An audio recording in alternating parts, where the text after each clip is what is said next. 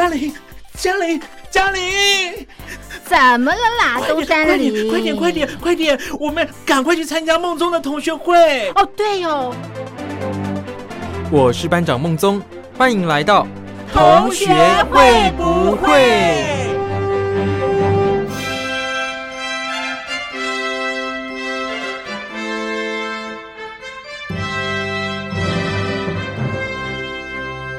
Hello，各位小伙伴，我是苏燕。这礼拜啊，终于可以来跟你们分享我去听五月天演唱会的心得啦。那天听完之后呢，就觉得心情真的很好，也很庆幸啊，自己真的有买票去看，也真的抽出时间去看哦。我觉得看完之后啊，给我的最大的感动吧，应该是说呢，它可以让我在这种生活里面啊，我们可能常常遇到很多。不愉快、不开心，就是很多不尽人意的事啦。但是呢，在你听演唱会的这三个多小时里面呢，你是可以很全心全意的投入在其中，然后让你忘了生活之中的这些不愉快的事情，你就是满满的都只是开心的感觉啦。所以我觉得呢，参加了这一场演唱会，真的是非常非常的值回票价啦。而且啊，我也推坑了其他的朋友一起去看。他们原本可能对五月天也不是那么着迷，就是一个嗯有听他们的歌，但可能不像我，就是非常的喜欢这样。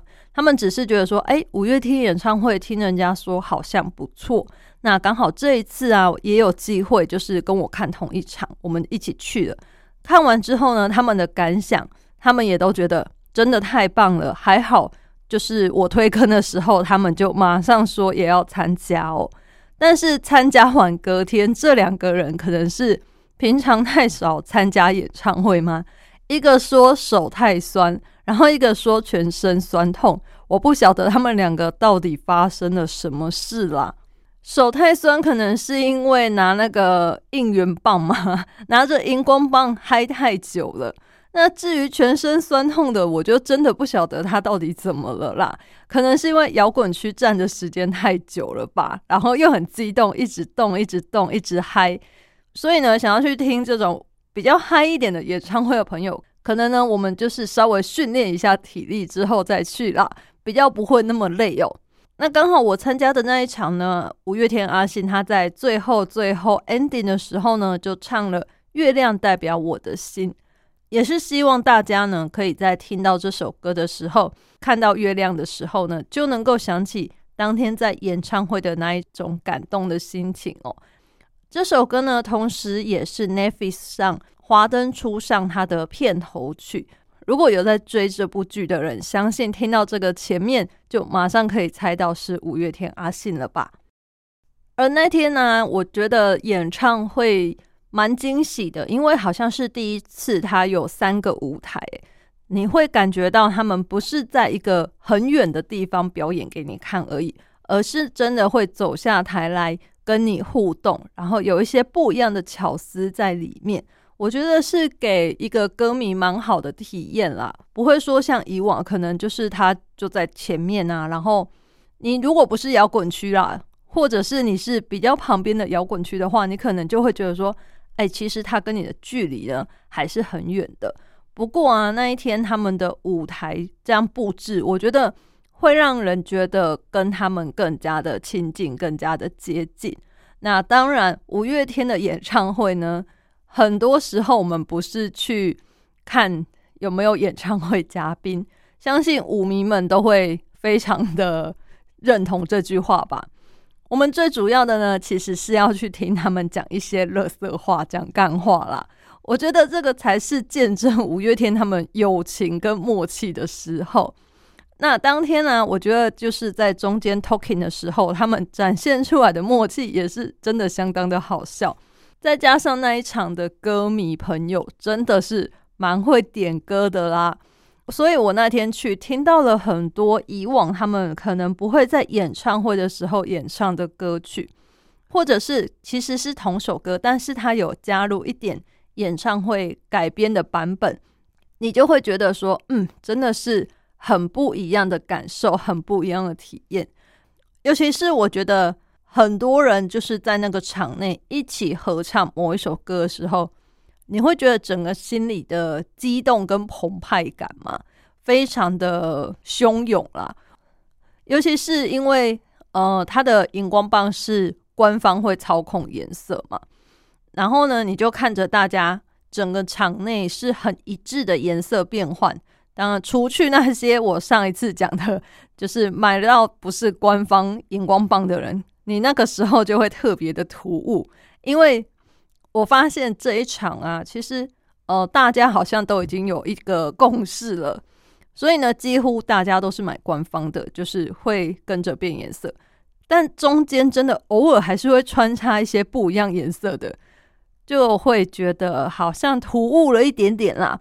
不过也没关系。瑕不掩瑜嘛，我觉得呢，当全场啊都变换成同一个颜色的时候，你就会觉得说，哇，我们在这个场内全部的人都是一体的。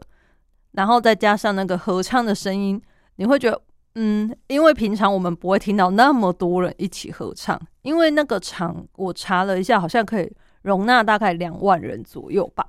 它是一个比较小的棒球场啦。不像高雄的场好像可以到四万人吗？就是台中这一次的场次场地比较小一点。不过我觉得你平常要听到就是一两万人一起合唱的机会也是很小吧。所以呢，当天在场内的感受是相当好的。不过呢，虽然白天天气很温暖啊，但是我到晚上的时候，哇，可能是温差真的太大。一没有了太阳之后，就顿时觉得，嗯，好像穿太少了，有一点冷啊。尤其是当那个风啊吹过来的时候，哇，真的是突然之间有点想嘎铃顺，大家懂这种感觉，就是打冷战啊。不过还好，演唱会大部分时候都蛮嗨的，就是你身体可能会跟着动，跟着摇摆，呃，有在动吧，就觉得没那么冷。可是散场的时候真的是很冷。但我那天结束之后，还是跟我朋友们呢杀去逢甲夜市吃美食，因为啊，现在防疫的关系啦，所以演唱会的期间其实是它是不开放你脱口罩吃东西，你只能就是稍微喝点水、喝点饮料而已。虽然我们在进场前有吃一些东西，但是大家也晓得嘛，经过了三个小时的投入啊、呐喊之后，真的结束的时候，哇！突然开始感觉到肚子超级饿的，去了逢甲夜市，发现很多人都跟我们一样，诶，就是 拿着荧光棒，然后就去逛夜市了。而且有些店家啊，他还顺势推出，只要凭票根的话呢，就可以再打折。哇，真的是相当的划算。那一天呢，演唱会结束大概十点嘛，那我们到逢甲夜市啊，大概也是十一点左右吧。开始毛起来吃，毛起来逛，觉得啊，好开心哦，很像许久都没有这种放风的感觉了啦。虽然那天呢，回到饭店的时候就已经是快要一点的事情了，真的感觉有一点累。不过呢，我相信跟朋友出去啊，或是看演唱会的这种体验，真的是无价的啦。你日后回想起来，都还是会觉得很开心。还好自己是有去参加，有跟朋友一起去疯这么一回啦。可能以后如果等到，比方说有小孩呀，或者是你年纪越来越大，体力越来越不行的时候，或许就不会再有这种经验了哦。所以呢，很鼓励大家想要跟朋友一起去做什么、体验什么时候，真的想到的时候就赶快去。把握机会，把握时间，才不会日后回想起来就觉得很后悔没去做这件事哦。那刚才提到嘛，因为防疫的关系啊，现在演唱会是不开放吃东西的。现在台湾呢，就是疫情又开始有一点烧起来的感觉了啦。因为呢，就是机场的这个防疫出现了一些状况。导致啊，后面就是大家一传十，十传百嘛。因为现在新的这个变种病毒欧米狂，它的传染力是比较强的，所以现在台湾每天呢都有稍微增加一些本土病例，大概都在十几例左右。那也导致了很多人就开始紧张啦，觉得说会不会又回到像之前的三级警戒呢？就是比方说餐饮不能开放内用了啊，或者是有其他更多更多的限制措施。不过，我想可能大家是比较忧心啦，然后呢，也造成一个有趣的现象，就是现在虽然疫情延烧，可是餐饮内用，可是呢，现在餐饮业他们反而营收是比较好的哦。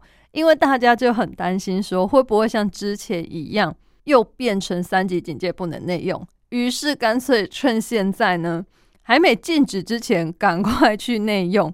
我觉得这个也是大家一个蛮有趣的心态啦。通常我们都是会有一点害怕，就不敢再去了嘛。可是好像除了桃园，就是这一次这个疫情发生的状况地区之外呢，其他地方好像。目前看起来大家都没有这个问题耶，而且可能是因为快要过年了吧，有很多公司开始在办尾牙，很像是有一种箭在弦上不得不发的感觉嘛。大家就会想说，哎，吃一下还好吧，或者是说呢，觉得嗯，我们自己防疫做好应该就没问题了吧，导致现在就是很多吃到饱把费啊，或是餐厅。甚至还是会有订不到位的状况，我觉得这个也是蛮让人匪夷所思的啦。我自己呢也是会稍微有一点害怕，所以这一阵子啊，我又已经改回说外带回家，我也开始有一点不敢在餐厅里面内用了啦。毕竟这一波的疫情呢，虽然一开始跟餐厅没关系，但后来啊，因为有确诊者他。去餐厅用餐，就是他们公司去餐厅吃尾牙之后，哇，竟然传染给餐厅的服务生。然后餐厅的服务生呢，是那种学校去打工实习的，所以呢，他要传染给他的同学啊，然后他的家人啊。现在就已经有蛮多学校，他们就是呃提前休寒假了。因为有确诊者的话呢，就是要停课十四天嘛，确保他不会再传染给别人，大家都要居家隔离。那也等于就是大家都已经开始提早放假了。那也有其他地区的啊，就会提出说啊，那教育部要不要干脆统一，就让大家都提早放假好了？不过呢，目前好像教育部还没做出这个决定啊，他们是说交给各个学校自己来决定。因为毕竟呢，可能课程还没结束，或是说还没考试，那授权给每个学校，让他们自己去决定他们的进度啊，要不要提前放假？我觉得也不错啦，就是因地制宜嘛。如果说学校觉得 OK 的话，当然可以让大家早点离开，避免群聚的风险嘛。尤其是这一次啊，大家会比较紧张，是因为也有延烧到这个小朋友的身上。就是幼稚园或是国小、国中，因为呢，现在疫苗啊，太小的小朋友还没办法施打，所以导致他们可能就是没有抵抗力嘛。大家现在就是有一点担心啦，怕说会不会他们呢得到这个病之后没有抵抗力，然后传染就会越来越多呢？也因此啊，很多人现在已经在呼吁说。你可以打第三剂加强剂的话，真的要赶快去打了，因为研究有说嘛，你打完两剂之后有基本的防护力，但是可能过了一段时间之后啊，你的防护力是会掉下来的，它不是一直维持在那么高的水准了。于是呢，我们要打第三剂追加剂进去，让身体呢唤醒你的细胞的记忆啦，让它的防护力再度的冲高，这样。所以现在已经台湾呢都在打第三季的追加剂了。那有很多人就会问说，那我现在第三季到底要打什么厂牌比较好呢？目前的研究出来，大部分都是说要打 mRNA 啦，也就是一般的莫德纳啦，或是 BNT 这种疫苗。嗯，打这种疫苗进去呢，比较能够让你的防护力嗯变得比较高。尤其是如果你前两季不是打这种 mRNA 的话，真的就是建议啊，第三季追加剂的时候，尽量可以选择就选择这些吧，不要再选择 AZ 了啦。可能它的防护力呢，比起来相较之下就没那么高。但是啊，我知道有些人就是会很担心说，那第三季还会不会有副作用呢？我想啊，副作用可能就是。应该多多少少都有吧。只是在每个人身上发生的状况，没有人可以跟你挂保证，没有人可以肯定说今天打第三剂就会头痛啊，就会发烧啊，也没有人可以跟你说不会啦，打完第三剂肯定好好的啦。如果你前两剂都没问题，第三剂也没问题，我相信不会有医生就是敢跟你挂保证啊，拍胸脯说绝对是这样，不会哦，因为毕竟每个人的身体状况不一样嘛。那你打进去疫苗之后会产生的反应，自然也是不一样的嘛。可是呢，现在打第三剂已经有打的人，好像是还好诶，没有说像以往那么多有传出不舒服的状况啦。大部分都还是跟之前一样，就是施打的部位会肿起来呀，然后会有点疼痛，身体呀会觉得好像有点累累的，有点疲倦。那有些人微微的发烧而已。可能是因为这一次打的剂量是比较少吧，因为像如果打莫德纳的话呢，只会打半剂而已，所以可能是不晓得是不是因为我们已经习惯，还是说真的是因为打的剂量比较少，所以引起的反应比较小呢？不晓得啦。反正目前呢，就是已经又开始第三季了。那第三季啊，也是这个预约平台一开放之后，大家疯抢了。我自己呢也是有点想赶快预约，可是很无奈，真的都额满呢，预约不到。我可能还是又要等下一波了吧。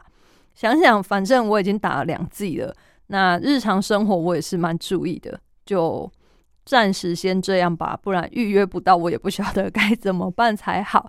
希望呢，大家呢都可以赶快去打疫苗，让自己有更多的防护力。那当然啊，这样也是在保护别人哦。那接下来啊，很快就要过年啦。今天的心理测验呢，就特地找了一个跟过年相关的来跟大家一起测验看看喽。年节将要到啦，大家最开心的就是可以来吃团圆饭了。那你觉得团圆饭的餐桌上面啊，有哪一道菜是一定要不可少的？少了这个就没有过年的感觉了呢？那用这个心理测验呢，我们来测测看。在新的一年里面，你的幸运密码是什么呢？首先选项呢有 A 澎湃的佛跳墙，B 豪气的乌鱼子，C 油油亮亮的红烧蹄膀，D 吉祥的鸡料理。你想好了吗？你觉得过年的时候啊，有哪一道料理一定要吃到，不然好像就没有年味呢？选好的话，我们就来看看自己的幸运密码是什么吧。首先呢，选择 A 澎湃的佛跳墙。佛跳墙啊，它是象征福寿全归、吉祥如意。你觉得呢？一定要有佛跳墙，不然就不像过年了。那么呢，勇气就是你新的一年的幸运密码啦。在我们的人生当中啊，总是都会遇到大大小小各种挑战嘛。在新的一年里面呢，你必须要改变过去。你可能之前遇到困难就会逃避。希望呢，你在新的一年可以提起勇气，给他们迎头痛击。最后啊，胜利将会是属于你的哦。接着呢，选择 B，豪气的乌鱼子。豪气的乌鱼子啊，象征着黄金满载、多子多孙、多福气。可是呢，你的幸运密码是什么呢？是节制哦。因为啊，你花钱可能都比较大手大脚，比较随心所欲。可能呢，你不太清楚。你赚的钱不是你的，你存的钱才是你的哦。存钱才是理财的第一步啊！所以从新的一年开始，不妨啊学着克制你的欲望，发挥聚沙成塔的精神吧，朝向你小富翁、小富婆的道路来迈进吧。接着呢，选择 C 油亮的红烧蹄膀。过年吃蹄膀啊，有象征大富大贵、一团和气的寓意。如果呢选择了红烧蹄膀，那么你的幸运密码呢就是行动力。坐而言不如起而行，你要将喜欢幻想的毛病啊转换成行动力，才可以改变人生，迎来幸运女神的降临哦。有一句名言说啊，行动不一定每次都带来幸运，但是你光是坐着而不行动，那么一定是没有任何的幸运可言呐。所以。赶快动起来吧！最后呢，选择吉祥的鸡料理。过年吃鸡啊，其实象征着全家团圆、五福临门。而在新的一年里面啊，你的幸运密码则是低调。所谓的“花若盛开，蝴蝶自来；人若精彩，天自安排。”你如果真的好的话，一定会被人发现的。自吹自擂不一定会替你加分哦。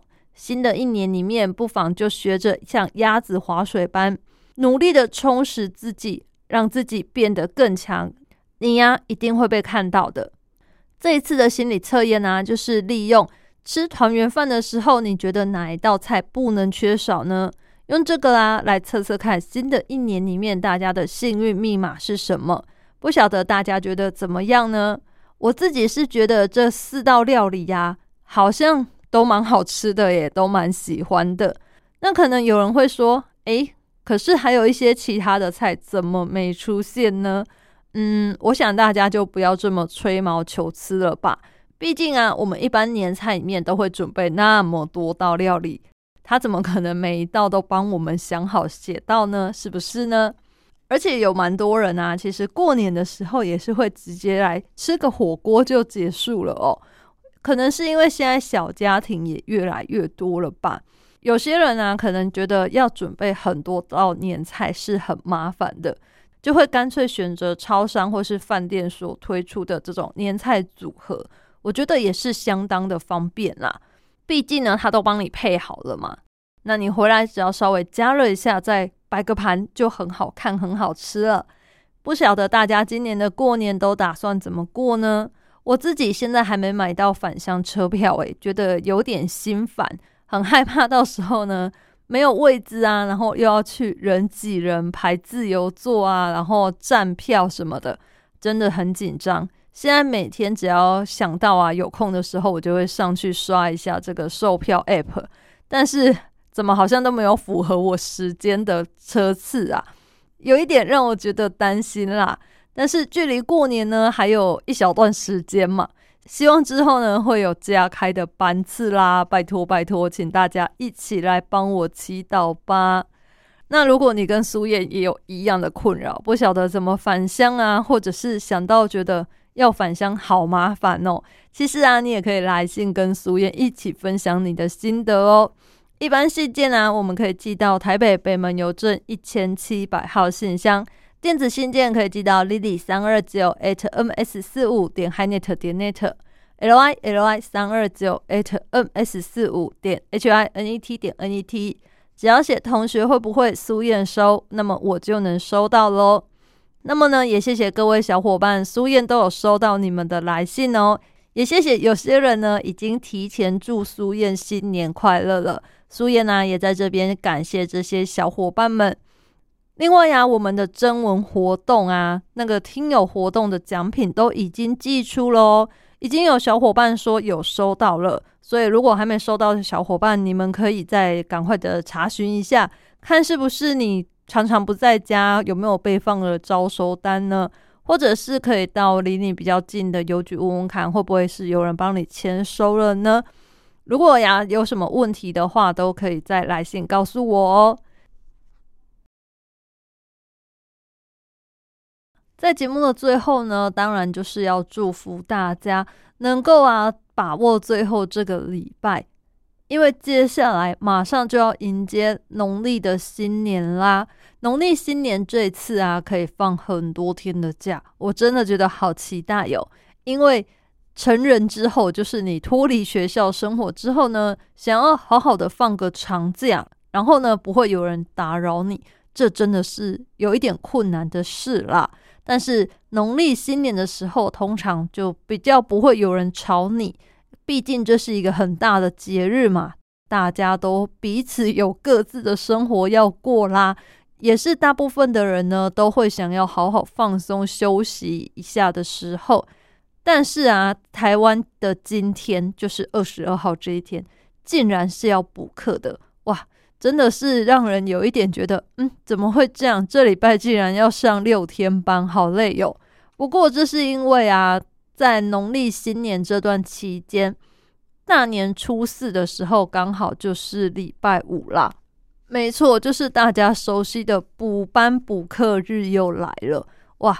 虽然这一天来上班会觉得心情上好像有点烦闷，不过因为接下来马上就是很多天的年假嘛，你就会觉得好啦好啦，来上这天班好像心情也不是那么差，有一种先苦后甘的感觉吧。我自己是这样觉得啊。所以呢，虽然今天要上班，但是觉得心情上好像是还可以啦，算蛮平静的。